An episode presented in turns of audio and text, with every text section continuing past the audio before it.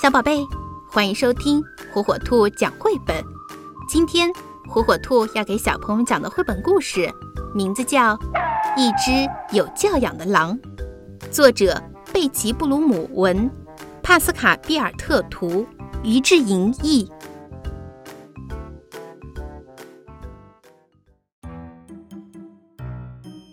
走了许多天的路以后，大野狼流浪到一个小城镇。他又累又饿，脚也痛得不得了。现在他只剩下一点点钱了，不过那是留着紧急使用的。啊，他想起来了，这个小城镇外面有一座农场，他想，或许可以到那里找点食物。从农场的围栏上望过去，他看见小猪、小鸭和小母牛正在阳光下看书。大野狼从来没有见过动物看书，可能是我眼花了吧。不过他已经饿得没有时间多想。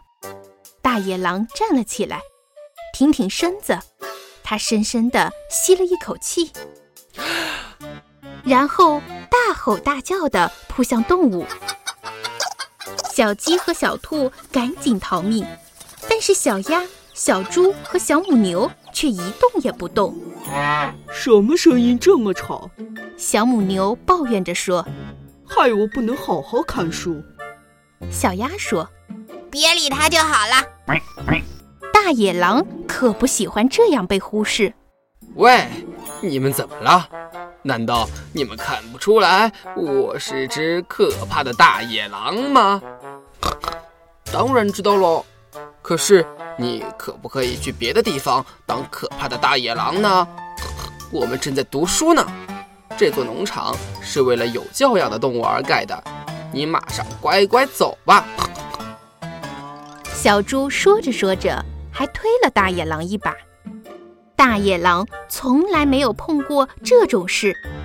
有教养的动物，这倒是挺新鲜的。好，我也要去学怎样读书。于是他开始上学去了。孩子们看到教室里有一只大野狼，都觉得很奇怪。不过他好像没有要吃人的意思，所以他们很快的就习惯了。大野狼上课很认真，经过一番努力后，他学会了读书和写字。没多久，他就成为班上最优秀的学生了。直到对自己的成绩感到满意后。大野狼回到农场，跳过围栏。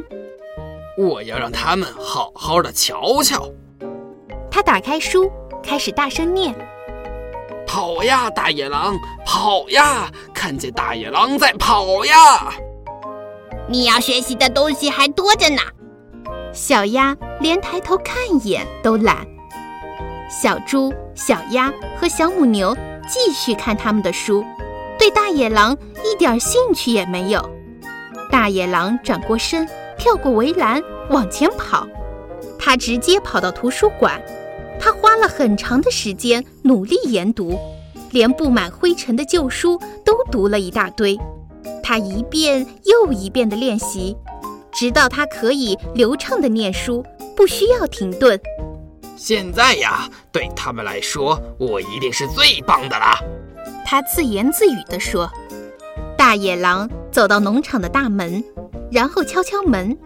这应该会让他们对我印象深刻吧。”大野狼打开三只小猪的故事，开始念：“从前有三只小猪，有一天，他们的妈妈把他们叫过来，告诉他们：‘吵死了！’小鸭打断他：‘ 你进步喽。’”可是你还是要有自己的风格才好。大野狼夹着尾巴，一溜烟地逃走了。不过，大野狼是不会放弃的。他数一数剩下的一点点钱，然后走进书店，买了一本很棒的故事书。这是他自己的第一本书。他从早读到晚，仔细地读每一个字，每一句。他读得这么好，相信那些农场动物一定都会赞不绝口的。大野狼拉一拉农场大门的铃铛，他舒舒服服地躺在草地上，然后拿出他的新书，开始念了起来。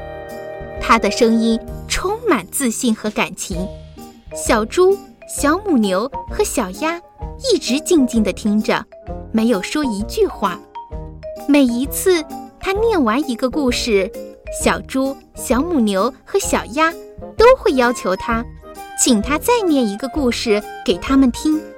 所以大野狼继续念下去，一个故事接着一个故事。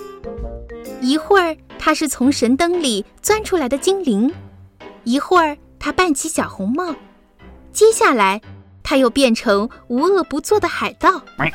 好有趣呀！小鸭说。他真是个说故事的高手呢。小猪说。今天跟我们一起野餐好吗？小母牛邀请他。小猪、小母牛、小鸭和大野狼一起野餐。整个下午，他们就躺在草地上，一直说故事。我们应该去为大家说故事。小母牛突然说：“我们可以到全世界去说。”小鸭也加入了意见：“我们明天早上就出发。”小猪说：“大野狼在草地上伸伸懒腰，他很高兴有这么棒的好朋友。”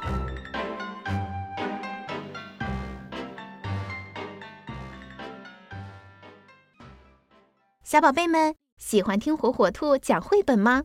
如果爸爸妈妈不在家，爷爷奶奶操作手机困难，没有办法收听火火兔儿童 FM 怎么办呢？没有关系，每天晚上七点，打开火火兔 G 六 S 新品 WiFi 故事机独有的在线广播，火火兔将与你不见不散。